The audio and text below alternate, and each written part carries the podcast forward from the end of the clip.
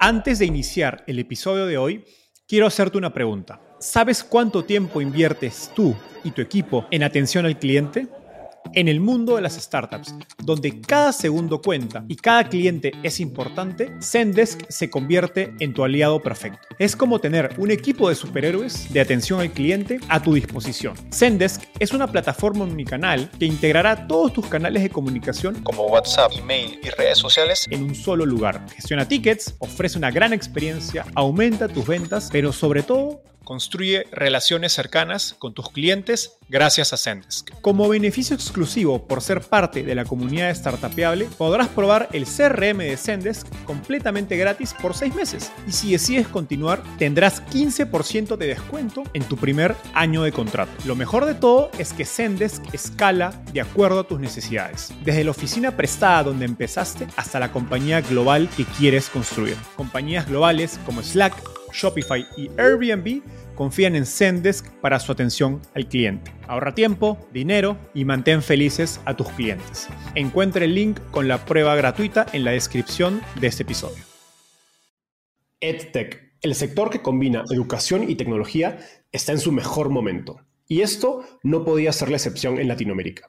Hace unas semanas, Creana, una de las plataformas de educación online líderes en la región, con más de 5 millones de estudiantes, levantó una serie B de 70 millones de dólares, la más grande hasta la fecha de una startup EdTech en Latinoamérica, con inversionistas como General Atlantic, Mountain Nazca y Rethink Education. Y hoy tenemos a su CEO y cofundador, Diego Olchese. Diego nos contó su experiencia levantando capital desde la primera ronda semilla hasta la última serie B cómo ve la evolución de EdTech en Latinoamérica y cómo ha sido su evolución como emprendedor y CEO habiendo empezado a una edad tan temprana.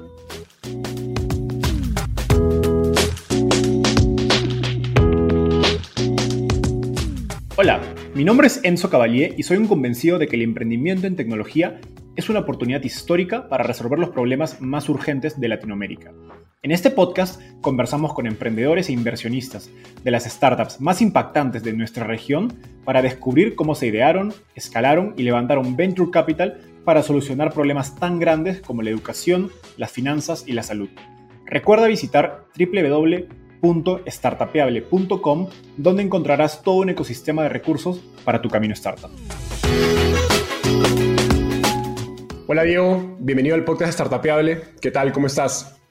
Súper, emocionado estar acá. Buenísimo. Empecemos con la pregunta que siempre le hago a mis invitados. ¿Cómo llegaste al fascinante mundo de las startups? O en tu caso, ¿cómo nace Creana? A ver, eh, gran pregunta. En el 2013, hace ocho años atrás, eh, salí de la, de la, universidad, yo estudié en la Universidad del Pacífico en, Lima. Eh, unos meses después de, terminar la carrera estaba trabajando en, un e-commerce eh, peruano eh, nuevo. estaba en un puesto medio extraño que, que, se llama analista de negocio. La verdad es que nunca entendí el job description de ese puesto. Pero bueno, estaba trabajando ahí, fue uno de mis primeros trabajos y empecé a entender un poco más sobre lo que era la tecnología, sobre lo que era el e-commerce y la verdad es que me gustó mucho. En noviembre tuve la oportunidad de irme a, San Francisco, a Silicon Valley. Estuve dos semanas por allá visitando eh, empresas gigantes de tecnología como Google, eBay, eh, LinkedIn, Microsoft, etc. También visité como empresas enanas, ¿no? eran pequeñas startups que literal eh, cabían en una mesa y algo que me, encantó de, ese, de, esa experiencia fue que empresas enormes, gigantes, de miles de miles de personas, como empresas enanas que estaban trabajando en una, en una sola mesa, compartían una misma vibra de trabajo eh, que, que, realmente me encantó. Y en ese viaje eh, un poco estaba cuestionando sobre lo que yo quería hacer en adelante eh, y simplemente no sé por qué me, di cuenta de que de repente ese estilo de trabajo era un estilo que yo quería tener para siempre. Eh, y volviendo de, San Francisco a Lima, eh, se me vino la idea de Creana. Eh, y bueno, entonces fue una mezcla, ¿no? Fue una mezcla de, haber vivido como una experiencia que antes no había visto nunca en, en mi vida, en donde estaba en un lugar lleno de, creatividad, de tecnología, de, pasión, y a la vez una idea que se me vino de, del, viaje de vuelta, eh, que simplemente me, motivó a empezar. Eh, creo que siempre la retrospectiva que hago con eso es que em, quizás no estaba construido yo como persona para poder estar trabajando en, una empresa. ¿no? Y, creo que con, los años que, han venido pasando, cada vez me doy cuenta de eso, ¿no? de que el, futuro que yo construí en ese entonces, en esa decisión que tomé de empezar algo desde cero, eh, me ha realmente marcado mi vida hacia adelante. ¿no? Yo me veo trabajando en Creana, construyendo lo que va a ser Creana en adelante, y en algún punto seguro voy a seguir desarrollando otros proyectos. Entonces, eh, así es como, empecé mi vida emprendedora, en un viaje y, en circunstancias en, las que no me hallaba como persona y que estoy, creo que, totalmente agradecido por ese viaje que tuve, en donde descubrí un poco cómo iba a ser mi futuro. Buenísimo. En ese viaje, si no me equivoco, tuviste también la oportunidad de conocer a Coursera, Udemy. Estuve en Coursera. Eh, Coursera fue una experiencia que que creo que también apoyada de, esa, de esa vivencia de, estar en empresas de tecnología, me encantó el modelo de cómo la tecnología habilitaba el acceso a la educación. Cuando estaba viajando de vuelta y en esa introspectiva de, de esa idea de, buscar construir una plataforma de educación o de, más que una plataforma de educación, porque creo que eso vino después, más la idea de cómo podemos empoderar a, Latinoamérica, que sea una región que realmente resalte. Eh, el modelo de Creana nace justamente con un, eh, con un problema grande que yo había descubierto en esa visita crucera, que era el formato en el que las personas estaban aprendiendo en línea.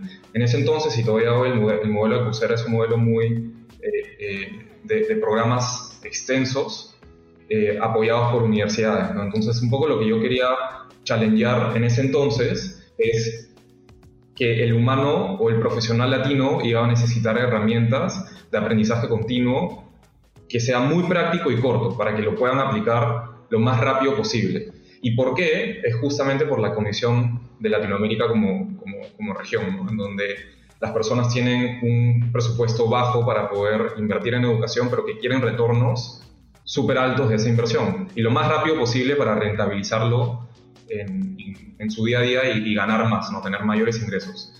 Eh, entonces, así fue como nació el modelo de Creana. Nació con, un challenge al concepto de lo, que, de lo, que, yo había aprendido en Coursera en ese viaje y estaba buscando construir una solución que sea más apta para, para la condición del mercado del trabajo latino. Totalmente. Creo, creo, que tiene sentido cuando, cuando ves que pues, en Estados Unidos la penetración de la universidad es mucho más alta, por lo tanto un modelo como Coursera hacía mucho más sentido para Estados Unidos y no necesariamente eh, tenía sentido hacer un copy-paste tal cual para, para Latinoamérica, donde la, gente que va a la universidad la verdad es que es un porcentaje muy pequeño. Ahora me gustaría dar, un, digamos, un salto un poco eh, o paralelo digamos, al, origen de Creana y es que cuando uno revisa el, historial de financiamiento de, tu empresa, digamos, entras a Crunchbase, que es esta plataforma conocida, se da con la sorpresa, o quizás no tanto, de que no hay ningún inversionista peruano. No creo que ni ángeles ni fondos, excepto Startup Perú, que es el programa del gobierno peruano para apoyar a emprendimientos. Cuéntanos la historia. Eh, en esa primera ronda, digamos, presemilla o ángel de, Creana, ¿intentaste levantar capital en Perú? ¿Qué, ¿Qué pasó? ¿Con qué, ¿Con qué te enfrentaste en ese proceso? A ver, entonces cuando aterrizo en Lima en noviembre del 2013, con ya el concepto, la idea de, lo que quería hacer en Creana, este día se la cuento a, Rodolfo Danino, que es mi socio y es el CEO de la compañía. Nos conocemos hace mucho tiempo, entonces creo que fue eh, un, fit en el que ambos estábamos en el momento correcto para poder emprender y ambos nos estaba apasionando esa idea de lo que es hoy Creana. Eh, tienen que imaginarse cómo era el, el ecosistema emprendedor peruano en ese entonces. No creo que prácticamente no existía. O sea, era eh, Guaira era la, la, pieza fundamental, clave de lo que era hacer, de lo que era el, el, ecosistema emprendedor digital en, Perú. ¿no? Era lo, único que existía. Eh, Entonces, claramente nuestro primer milestone fue, oye, creemos algo, un MVP o algo para que podamos demostrarle a Guaira de que podemos realmente construir un modelo de negocio escalable, ¿no? Eh, y así fue como, como empezamos, ¿no? En, enero del 2014, eh, con nuestros propios ahorros, empezamos el MVP que, que se llamó Flicken.com y con eso eh, lo lanzamos, generamos algo de tracción y postulamos a Guaira y salimos ganadores de, de, esa promoción de, del 2015, ¿no? Entonces, eh, Guaira es, un, es, es, obviamente es una, es una compañía o es una unidad de Telefónica pero podríamos decir de que quizás el equipo de Guaira Perú eligió Creana, ¿no? Entonces, no es que necesariamente ellos sean este, accionistas peruanos, pero bueno, al menos el equipo peruano de Guaira eligió, nos eligió como para poder ser parte de, de la aceleradora. Desde esa fecha a hoy, hemos tenido, sí, inversores ángeles peruanos, Friends and Family, pocos, la verdad. Y creo que el, desafío más fuerte que, hemos tenido para, para, fundraising en ese entonces, en donde estábamos en una etapa super early stage, es que el ecosistema peruano para eh, inversiones ángeles no estaba desarrollado. ¿no? Y lo segundo es que EdTech como industria y como vertical está recién en una etapa de auge en América Latina. Eh, entonces creo que nuestra solución fue, oye, vayamos a eh, mercados que estén más desarrollados y que realmente podamos eh, traccionar en, levantar un, first seed round. Eh, y en el 2016 postulamos a 500 startups y Emerge Education, que es una aceleradora de educación en, en, Londres. Nos eligieron en ambos programas y decidimos irnos a, a UK. Y de hecho Creana es una UK company. Ya luego, esa es otra historia de fondo, ¿no? Pero, eh, pero sí, pues nos fuimos a Londres y ahí levantamos nuestra primera ronda semilla, en donde tienen que imaginarse nosotros peruanos en Londres buscando levantar eh, ese, ese primer funding, vendiéndoles la visión de Creana y cuando ellos entraban a Creana era todo en español. Entonces era como, ¿cómo les voy a creer a estos peruanos de que van a construir una compañía exitosa en, América Latina de educación, pero bueno, hoy están súper agradecidos con nosotros.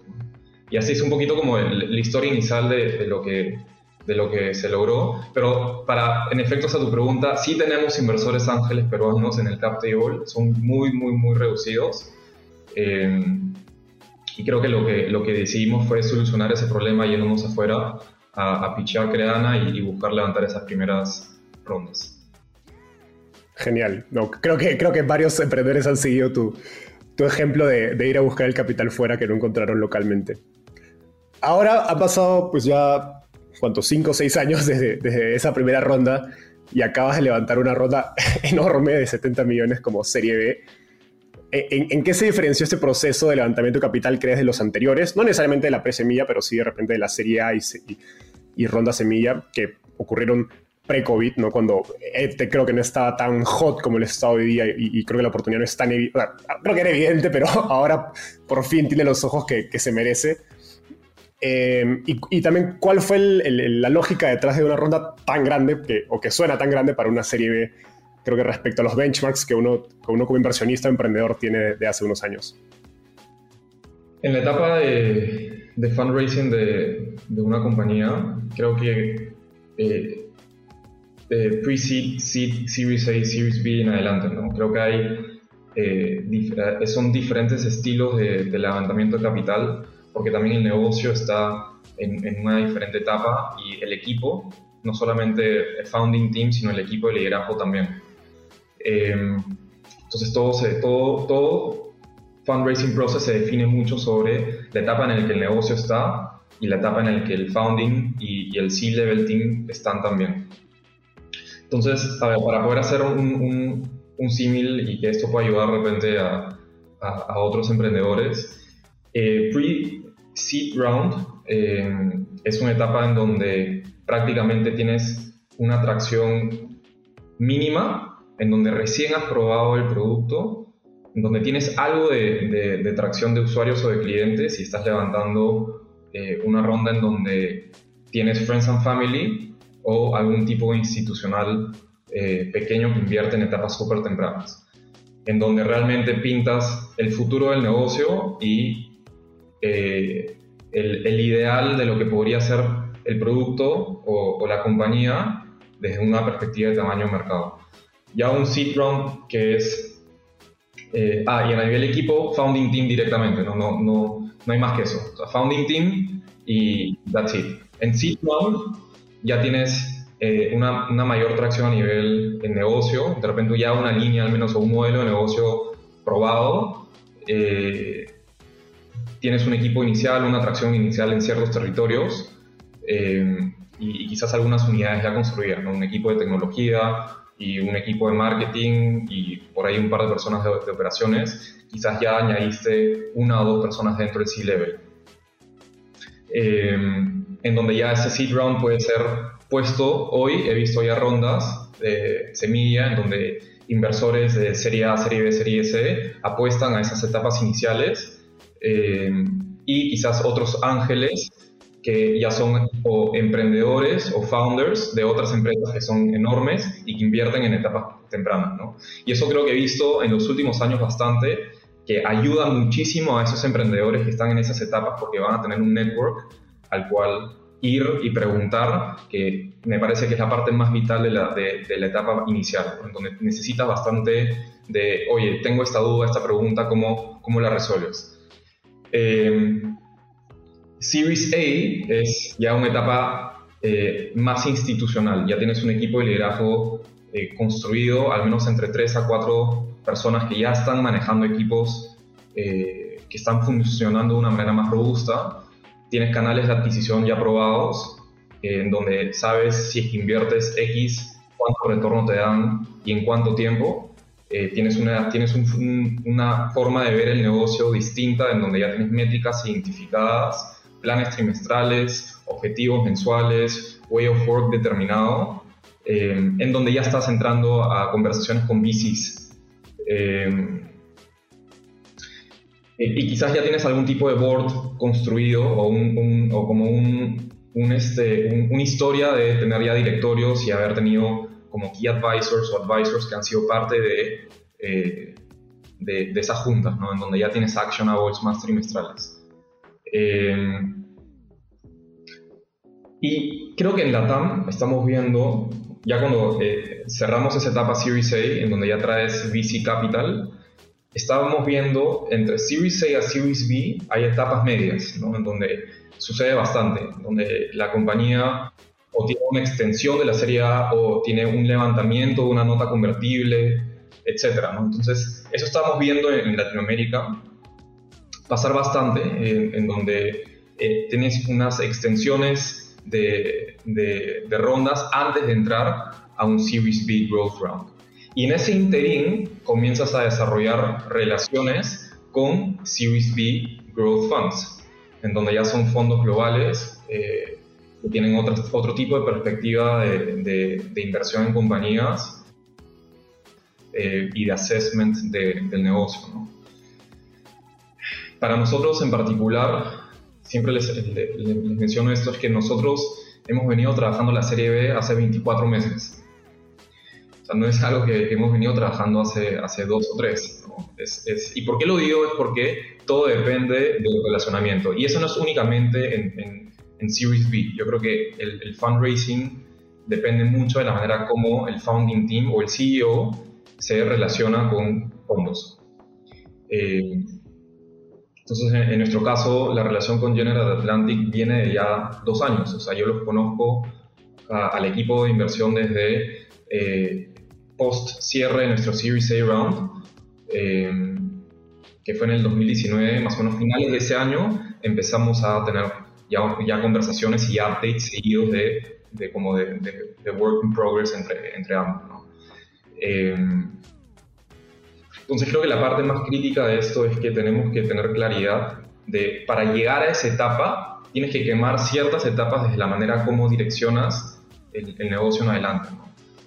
Eh, y me parece que los emprendedores eh, latinoamericanos lo que más vamos a estar viendo es la sofisticación del manejo de justamente esos stakeholders por el apetito de empezar a querer invertir en la región fondos extranjeros. Esa es la parte donde más me gusta porque sé que los, founding teams se van a sofisticar más. Si es que en el 2015, cuando nosotros empezábamos, eh, teníamos inversores ángeles o, o VC, early VC funds que nos, dan una mayor estructura de cómo manejar el negocio, estoy seguro que hubiéramos acelerado muchísimo la atracción de Creana. Y creo que esa es la parte que más me gusta de lo que va a ser el futuro de la TAM, de que el emprendedor se va a sofisticar. Y no solamente eso, sino vamos a empezar a ver más emprendedores que ya han logrado éxito en sus primeros emprendimientos y ya tienen todo ese know-how para volver a emprender. Entonces creo que estamos en una etapa bastante, bastante interesante en, en América Latina, ¿no? en donde vamos a estar viendo un ecosistema que cada vez más se va a sofisticar. Ahora, la, la serie B de 70 millones que han levantado es la más grande de una EdTech en Latinoamérica y creo que es una de las rondas serie B más grandes también, creo que across sectors, en todos los sectores de, Latinoamérica. ¿Cuál es la lógica detrás de una ronda tan grande? A ver, eh, lo respondo de dos maneras. La primero es eh, el tamaño del mercado de workforce development en América Latina es impresionante. Eh, en los últimos 2-3 años, las proyecciones para los siguientes 10 años en la TAM de, este, de esta industria se han simplemente acelerado por las condiciones de, del enterprise latino y que ha venido apoyado obviamente por el COVID. Eh, entonces, tenemos una aceleración natural del mercado de workforce development en la TAM para los siguientes 10 años. Eh, eso es uno. Lo segundo es la sofisticación de eh, la clase media eh, laboral. Y eso lo vemos, lo vemos en absolutamente todos los países de la región. ¿Qué significa eso? No, no solamente están queriendo sofisticar la forma como consumen por ejemplo, ¿no? todo lo que tiene que ver con el boom de delivery y de food delivery y todo lo que tiene que ver con groceries eh, eh, a través de digital. ¿no? ¿Por qué? Porque han comenzado a sofisticar su forma en la que compran ese tipo de insumos. Al igual que los e-commerce, ¿no? que han empezado a eh, tener un boom enorme porque la, la clase media ha empezado a apostar más por la compra digital. Al igual que servicios financieros, que la clase media ha empezado a apostar más por ese estilo de servicios y herramientas. Y lo mismo sucede en educación. Entonces, esa alza de la clase media en América Latina ha hecho de que se expanda el consumo en estas categorías. Entonces, teniendo un, futuro de mercado bastante interesante en donde cada año se dinamiza más y tener una clase media que está apostando a consumir más eh, el servicio lo que va a ser educación para, para ellos, condiciona a poder realmente ser una o construir una consolidación dentro de estas categorías. Y eso es lo que apunta a crear, a poder consolidar lo que es el desarrollo de la fuerza laboral o la fuerza del trabajo en América Latina. Y con esta postura de consolidación llegamos a decir, ok, ¿cuánto dinero necesitamos para poder lograr X por ciento de esta consolidación en los siguientes dos años? Y así fue como levantamos esta ronda. Em, mucho tiene que ver con la manera como vamos a eh, eh, orquestar el crecimiento de Creana en adelante, pero para que solamente te, cierres con este concepto, em, si buscamos ser los consolidadores de la, de la categoría, tenemos que sentirnos cómodos de que tenemos el suficiente backing financiero para poder lograrlo. Y GA no solamente aporta eh, recursos financieros, sino también aporta muchísimo know-how y valor para el equipo. Entonces, eh, creo que son los mejores socios para, para la, etapa en la que estamos entrando eh, en estos siguientes años. Buenísimo. Para quienes nos escuchan, GA es General Atlantic, que es el, fondo eh, de growth o de crecimiento que, invirtió en la, en la serie B de Creana. Ahora quiero entrar a, profundizar en, en, en, EdTech o en el sector educativo a partir de tu experiencia. compañías como Descomplica, Creana, Platzi, entre algunas más, creo que fueron son los líderes de la primera ola de EdTech en Latinoamérica. Eh, y en los últimos años han aparecido nuevos players como Coderhouse, Henry, Talently, entre otros, cuya oferta eh, creo que educativa se diferencia en que es principalmente clases en vivo. ¿cómo piensas acerca del trade-off entre clases grabadas y clases en vivo? Eh, es bastante interesante, ¿no? Porque creo que, a ver, el LATAM como región claramente siempre es la, una de las regiones que empieza o ha empezado a digitalizar ciertos servicios en una etapa más, eh, en una etapa posterior a mercados desarrollados como Estados Unidos y Europa. Eh, lo que estamos viviendo hoy dentro de educación o EdTech en, en LATAM ya se vivió hace, unos años atrás en, Estados Unidos, en donde tuvieron en el 2010, 2013 un boom de plataformas de, educación eh, asíncrona, pregrabada, eh, y luego pasaron por etapas en donde ya empezaron a integrar otros mecanismos de, training en donde usaban más el cohort-based model, que ya tiene que ver mucho más con eh, educación síncrona, ¿no? en vivo, de, mayor engagement. Hoy estamos viviendo esa etapa en donde es, el sector de, de EdTech se está reinventando o está buscando otras alternativas para el consumidor.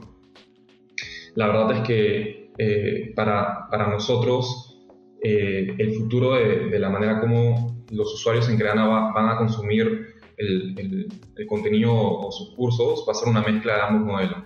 Y todo depende del value proposition que le vamos a dar a nuestros estudiantes dependiendo del tipo de servicio que elijan dentro de Creana. Quizás van a haber personas que solamente quieren eh, experiencia asíncrona, es decir, de consumir el contenido pregrabado, porque eso es lo que necesitan. Quizás van a haber otros estudiantes o otros clientes que quieran una experiencia de formación más robusta, en donde sí quieren participar de clases en vivo o de dinámicas grupales en vivo y tener algún tipo de mecanismo de, instrucción con mentores que puedan estar asistiendo al outcome de la educación o de los objetivos de aprendizaje de la persona. Entonces, hoy sí veo que el, eh, el, futuro del, del, aprendizaje en Creana va a tener un mix de ambos modelos, porque ya hemos probado eh, y es probado de que el aprendizaje en vivo síncrono genera mayor engagement y mayores outcomes para el estudiante, ¿no? Pero todo depende de eh, lo que el estudiante o el cliente quiere.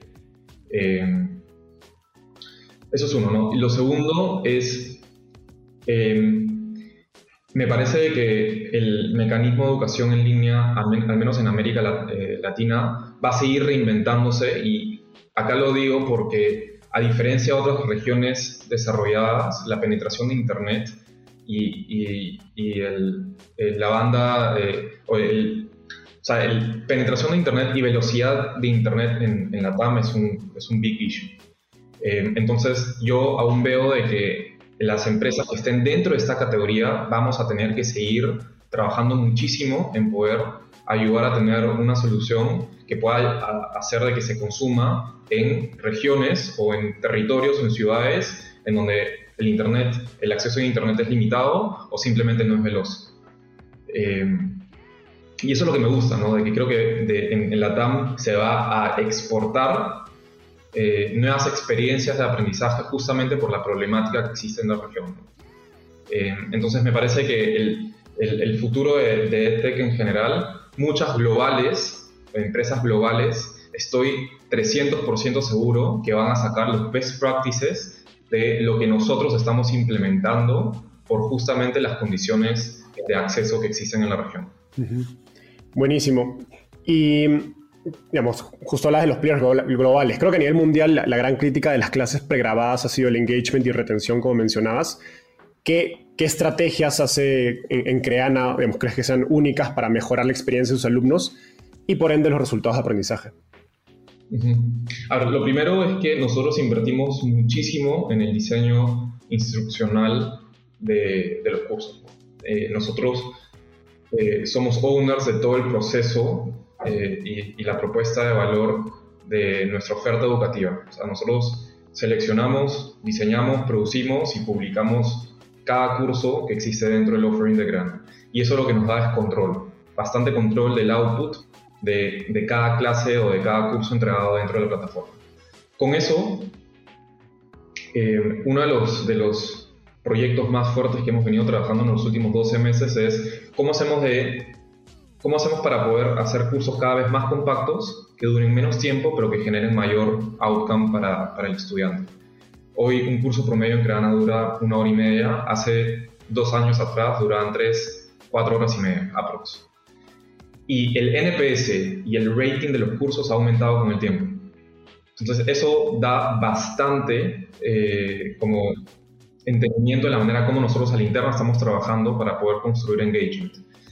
Lo tercero es que hacemos una mezcla entre producción de cursos eh, eh, bastante, de bastante calidad. O sea, no, no decimos de que tenemos producciones de Hollywood, porque obviamente no las tenemos, pero sí tenemos mucho foco en invertir en la producción de los cursos y a la vez en diseñar los guiones y elegir bien a las personas que enseñan con nosotros.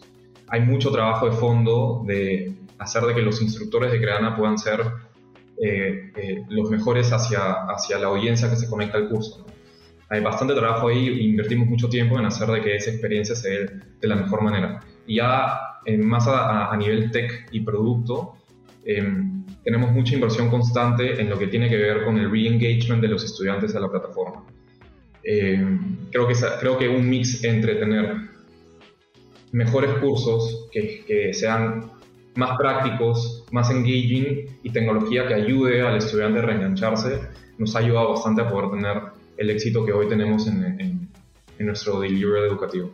Buenísimo. Y algo que me, parece interesante preguntarte es acerca de la relación de esto eh, o cómo varía esas estrategias entre B2B y B2C porque ustedes, digamos, empezaron con B2C y eh, este último año, últimos dos años, empezaron a trabajar B2B, creo que han entrado bastante fuerte y, creo que, si no me equivoco, en alguna de las, noticias que leí sobre, sobre la ronda, gran parte del, enfoque de, esta serie B es, es, penetrar mucho más B2B.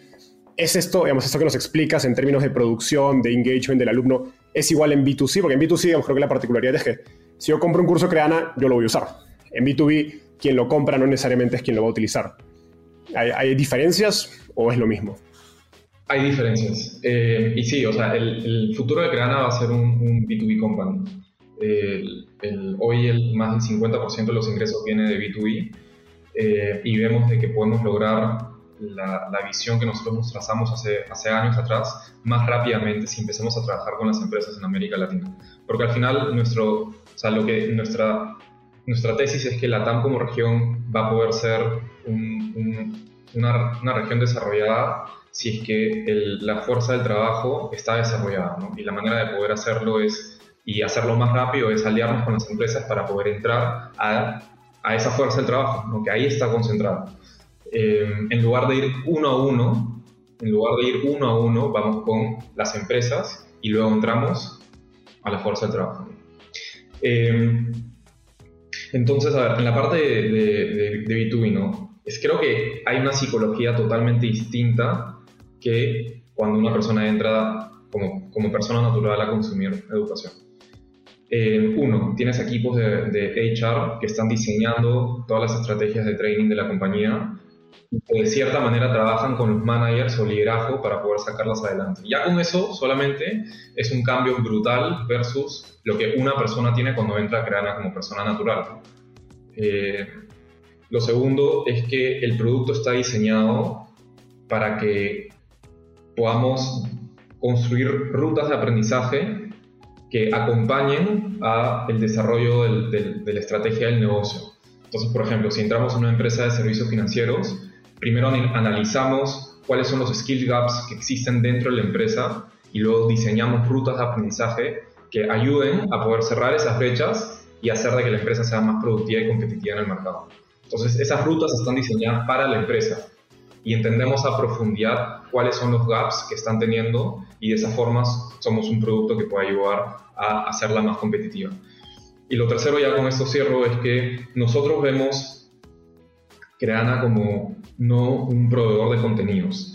Nosotros vemos Creana como un, un, un ecosistema de desarrollo de talento, en donde dentro de Creana eh, los equipos no solamente desarrollan habilidades, sino también van a empezar a tener otros puntos de contacto, de desarrollo con sus managers o con el equipo de, de, people o, HR. ¿Y por qué lo digo? Es que el desarrollo de talento no es únicamente educación. Tú te desarrollas eh, cuando tienes un one-on-one o cuando tienes un feedback con tu manager o cuando tus coworkers te hacen una evaluación 360 o cuando descubres algún tipo de artículo o contenido que no estaba dentro de una ruta de aprendizaje. Entonces creo que el desarrollo de talento es más que skills, es más que cursos. Nosotros lo que queremos construir para las empresas es justamente ese ecosistema, esa plataforma que desarrolle el end-to-end process de, de, una persona en la compañía. Buenísimo, no, qué, qué, qué, gran visión esa. Ahora, eh, hace, hace unos minutos, eh, cuando, cuando, nos contabas cómo era el proceso de creación de contenido de, o de creación de los cursos de Creana, mencionabas el rol de los profesores, ¿no? Y creo que algo, algo interesante de Creana es que, a diferencia de otras plataformas educativas, ustedes han tomado un enfoque bastante centrado en, convertir a creadores de contenido como influencers o artistas o youtubers. Incluso está Marcus Dantus, que es un Shark Tank famoso en México, como profesor. Eh, tenía curiosidad, ¿por qué? ¿Por qué tomaron ese approach? ¿Qué, ventajas cree que les, daba, les daba a ustedes al momento de, de, dar educación? Ese tipo de profesional me parece que es un, profesional que tiene muchísima experiencia de fondo para poder llegar a ser ese key opinion leader o, esa persona eh, que resalte dentro de una categoría. El acceso a ese know-how me parece que es el más complicado. O sea, es, hacer de que las personas accedan a esa experiencia de cómo una persona llegó a ser lo que es. Crean está buscando solucionarlo.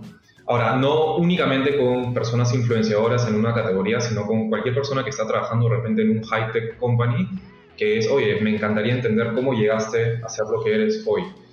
Y ese es el concepto de, de la estrategia de, de, instructores de crear. Nosotros buscamos aliarnos con personas que tengan muchísima experiencia en lo que hacen y que puedan realmente contar la historia de cómo llegaron a donde están y que eso sea un momento de aprendizaje para una persona que lo está eh, llevando. Desde la perspectiva de, de, marca, me parece que es bastante clave también justo esta estrategia, ¿no? Porque si nos aliamos con Key Opinion Leaders para poder ayudar a que otras personas accedan a esa experiencia, también nos van a ayudar en el posicionamiento de la marca. Entonces, es, un, eh, es una estrategia doble, ¿no? Lo primero es darle acceso a esa experiencia a muchas personas que quizás lo siguen. Y lo segundo es ayudar a que la marca creana, a través de las comunidades que estas personas ya están, que han construido, que van a construir, eh, pueda profundizarse más. Genial. No, sin, duda creo que los, los creadores y opinion leaders tienen una conexión con, con el público que hace que sus cursos sean mucho más, eh, como se dice en inglés, relatable, ¿no? Donde la gente puede absorber mucho mejor esas historias. Algo interesante que, creo que está conectado a esto es que te he escuchado hablar acerca de, bastante acerca de los creadores de contenido, de la generación creadora, que es la gente más joven. Y creo que desde la pandemia hay una explosión de herramientas que empoderan a que más personas puedan enseñar eh, online, o como Teachable, Hotmart, hay otras conocidas. Eh, ¿Cómo piensas acerca de este futuro donde cualquier persona con un celular o una computadora puede, puede enseñar? ¿Y qué rol crees que juegas crear en ese futuro? El boom del content creator market. No lo hemos visto únicamente en la TAM, ¿no? creo que se ve en, en, otros mercados eh, más desarrollados en donde ya existen plataformas súper consolidadas en esto.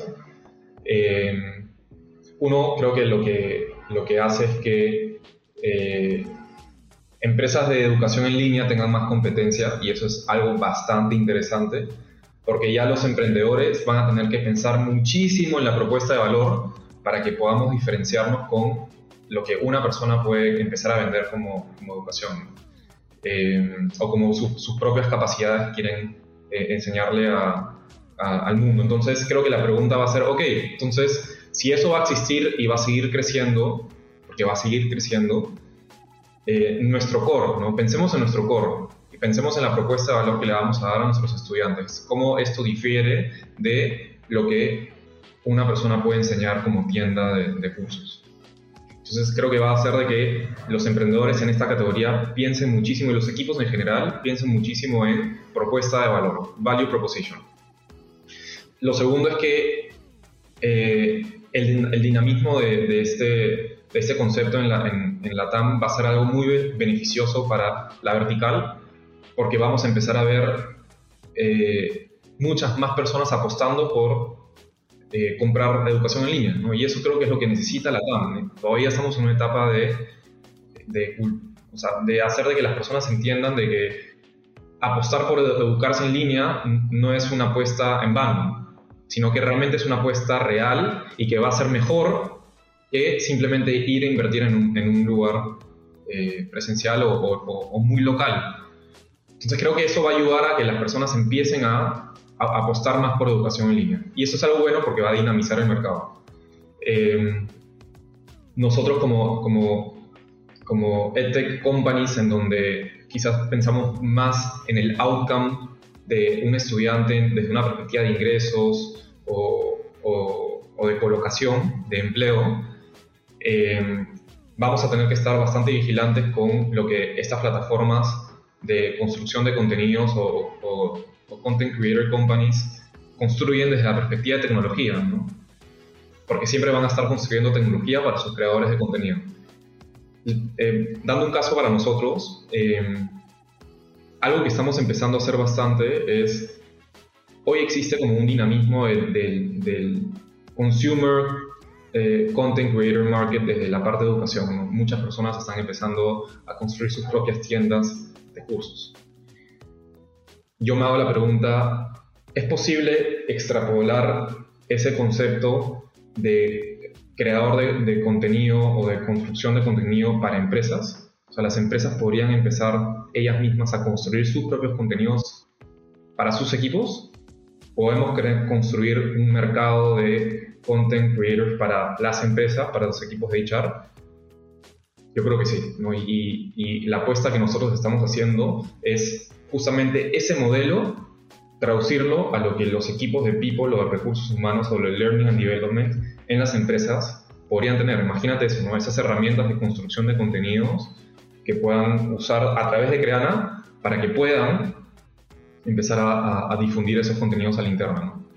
Eh, y ahí me parece que es un mercado hermoso. Eso va a ser algo que estoy seguro que va a generar bastante valor para, para nuestros usuarios y clientes. Entonces hoy estamos viendo un B2C content market eh, o, creator market en, dinamismo, eh, estoy seguro de que en, los siguientes 5 o 10 años vamos a ver de que ese mismo modelo se dinamice dentro del sector corporativo.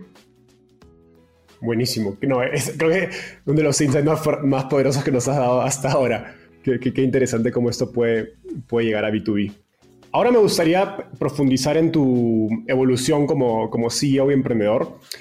Eh, hoy emprender una startup creo que es cada vez más sexy y más gente joven quiere hacerlo.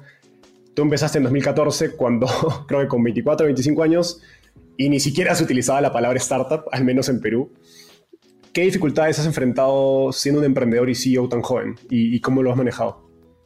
Creo que para mí empezar eh, a emprender hace años atrás marcó como un y, ya lo mencionaba antes, ¿no? Marcó como un, un, futuro para, para, mi vida en adelante. Yo me veo emprendiendo para toda la vida, eh, o ayudando a emprendedores o yo mismo emprendiendo.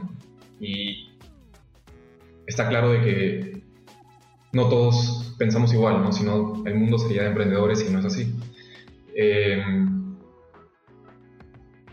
en las etapas tempranas, eh, creo que el, desafío más fuerte que, que tuve es el desconocimiento de lo que estoy haciendo. Porque realmente, o sea, no existía una persona a la cual yo pueda llamar y decir, estoy pasando por esto, ¿qué me, qué me sugieres? O sea, ¿qué, qué, me, ¿qué me aconsejas? ¿Qué me puedes decir para que pueda tener al menos alguna idea de cómo afrontarlo? Entonces el desconocimiento me llevó a tener una rutina de vida que me ayude a, conocer más. Eh, hace años eh, practico la misma rutina eh, de, que hoy tengo, ¿no? que es cómo yo mismo me nutro con las cosas que no sé. Eh, todos los días leo muchísimo, tengo horas bloqueadas de lectura tipo sagradas de una hora y media diarias, en donde si yo veo el, el, backlog o la historia de, de, lo que he leído con, con el tiempo, responde muchísimo a los desafíos que yo he venido teniendo. ¿no? Creo que muchas veces lo digo, ¿no? el, desconocimiento, eh, o sea, el, el desconocimiento es como un catalizador para poder tener, construir rutinas de trabajo que ayuden a que ese desconocimiento se reduzca. Y siempre voy a, voy a tener desafíos de, de, de tener que tomar decisiones que quizás no tengo la respuesta para poder tomarlas, ¿cómo hago de que, de que esa decisión tenga el riesgo más bajo posible y el impacto más, más alto, no solamente en mi vida, sino en el negocio? Entonces la lectura me ha ayudado muchísimo.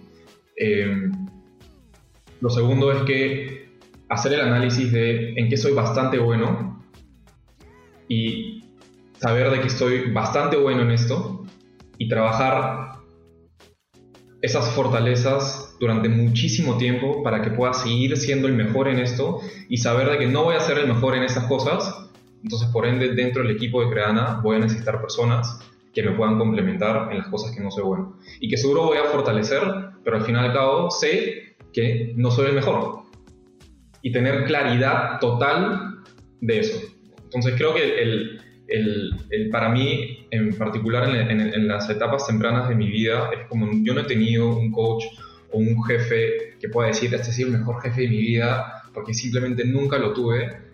Eh, me tuve que condicionar para entender de que voy a saber, eh, que voy a tener que tomar decisiones en cosas que quizás no sé.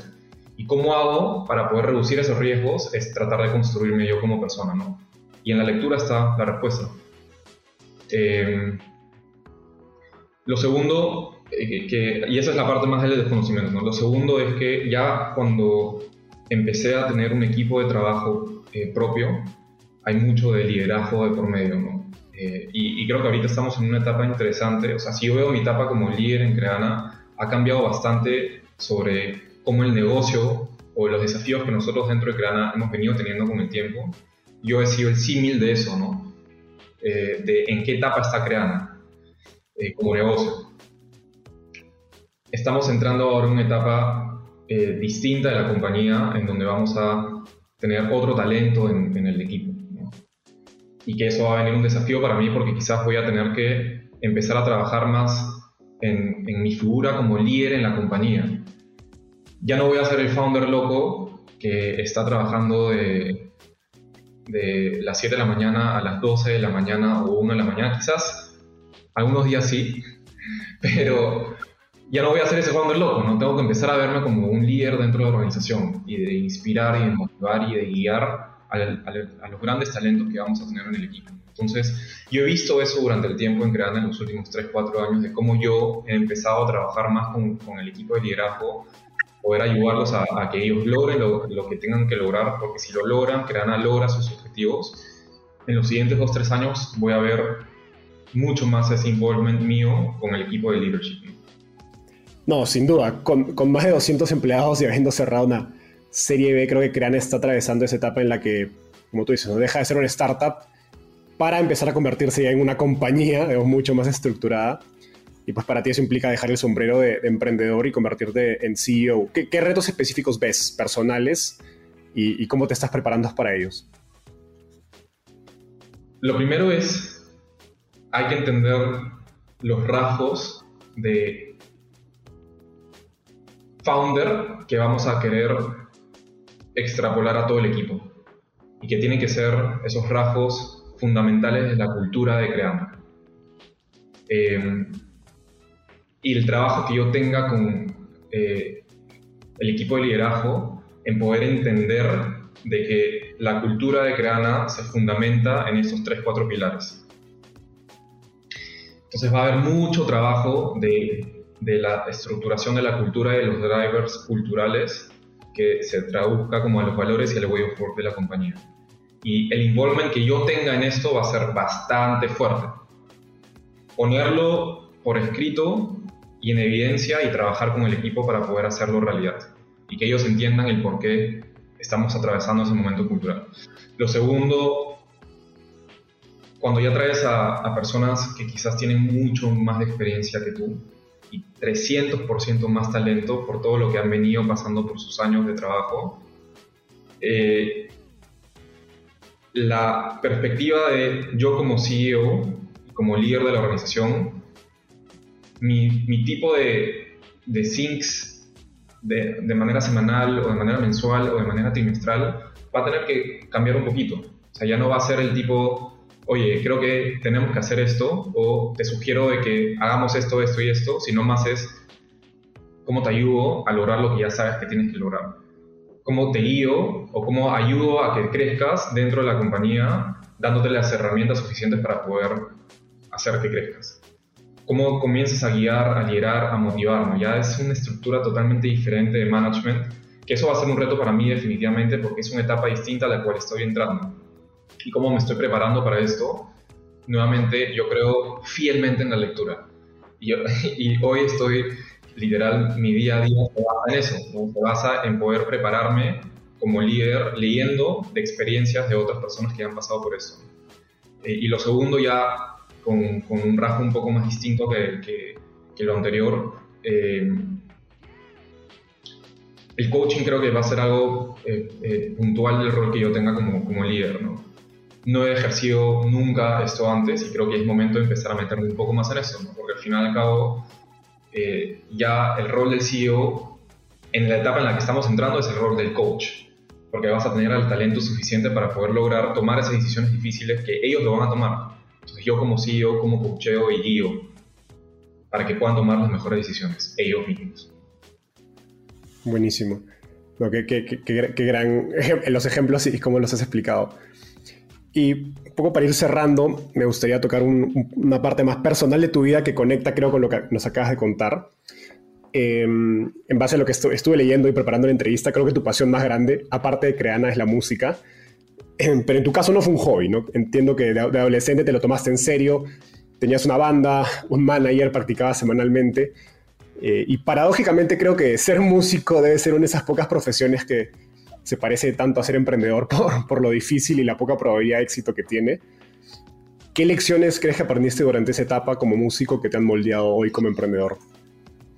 Siempre hago el mismo símil que has dicho, ¿no? Creo que los músicos tienen rasgos muy similares a, los emprendedores. Y lo primero, a ver, creo que, que me queda de, de, lección de vida, hacer las cosas por pasión y no por dinero.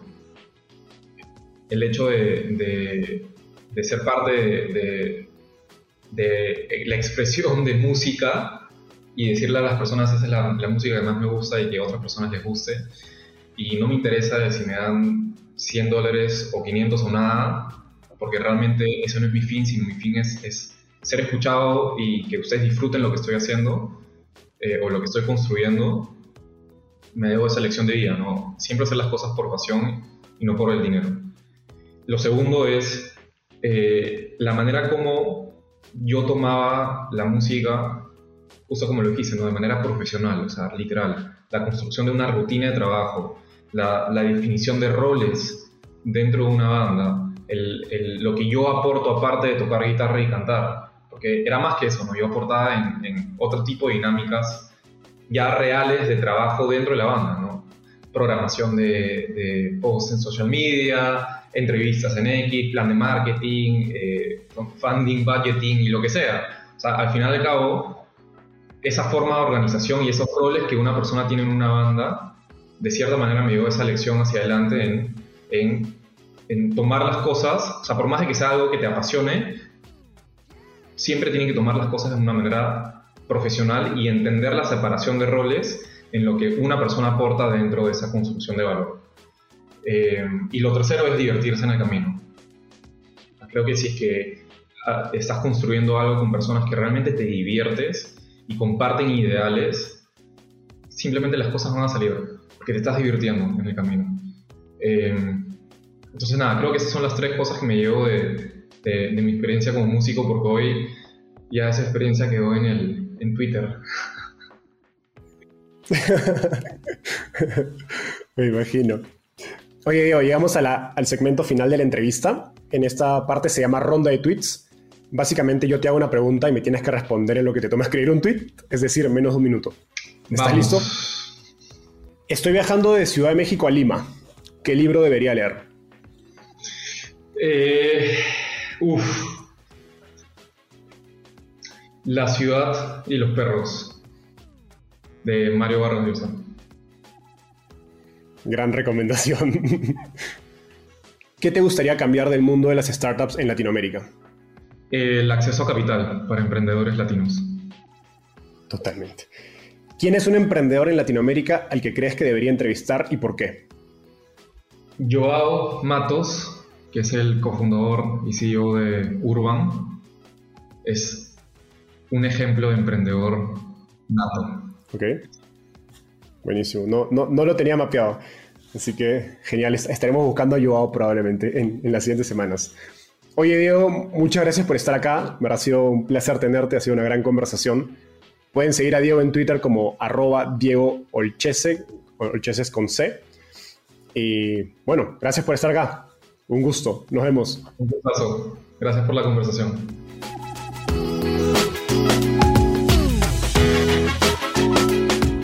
Gracias por escuchar este episodio. Espero que te hayas llevado tanto como yo. Suscríbete a nuestro podcast para seguir aprendiendo de los principales referentes del ecosistema startup en Latinoamérica. También visítanos en www.startapeable.com donde encontrarás un glosario, blog y directorio con recursos valiosos para tu startup. Conmigo es hasta un próximo episodio con un nuevo invitado. Startapeable, tu puerta de entrada al ecosistema startup.